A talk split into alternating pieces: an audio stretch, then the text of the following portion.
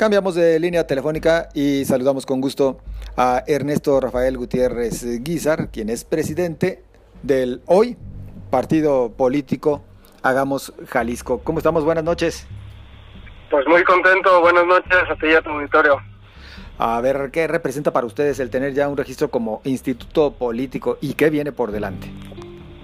Bueno, lo primero que representa es por fin tranquilidad después de un año kafkiano en el que se fueron recorriendo los plazos y eso fue agregando incertidumbre y ciertas complicaciones y hoy por fin recibir la noticia o más bien la confirmación de que en efecto habíamos cumplido con los requisitos, pues nos da mucha alegría la gente que, que ayudó y que formó parte de Hagamos a lograr esta meta. Está muy contenta, eh, tenemos una eh, gratitud eh, muy grande hacia todas estas personas y en segundo término pues también acompañado de la alegría pues viene ya la sensación de un amplio compromiso porque esta oportunidad que nos dio la ciudadanía ahora se tiene que refrendar con la presentación de una plataforma propuesta muy, perdón una plataforma política muy seria muy muy profunda y que nos haga nos convierta en una fuerza competitiva en el estado de Jalisco.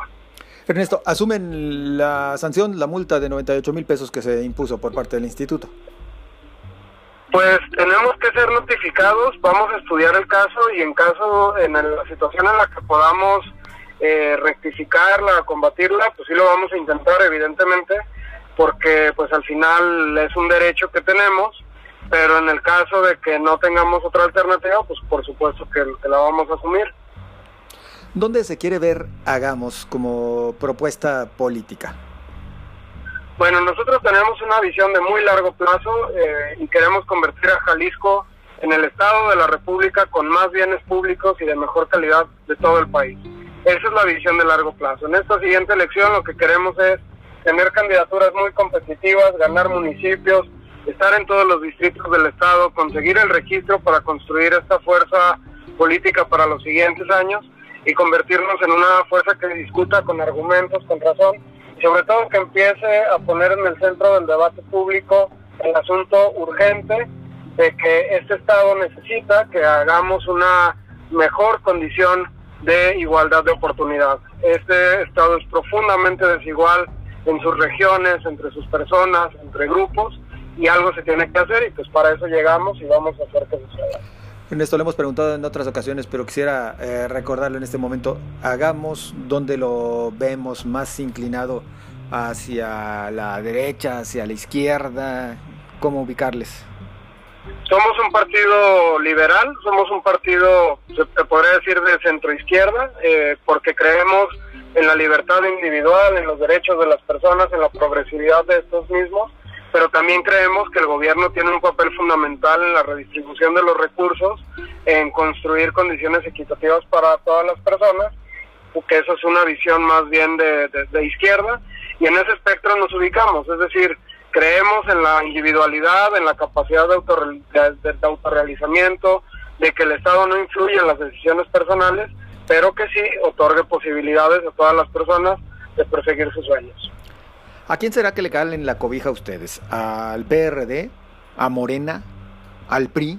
Es decir, bueno, pues él nace un nuevo partido y de repente pues les quita votos y adeptos a otros.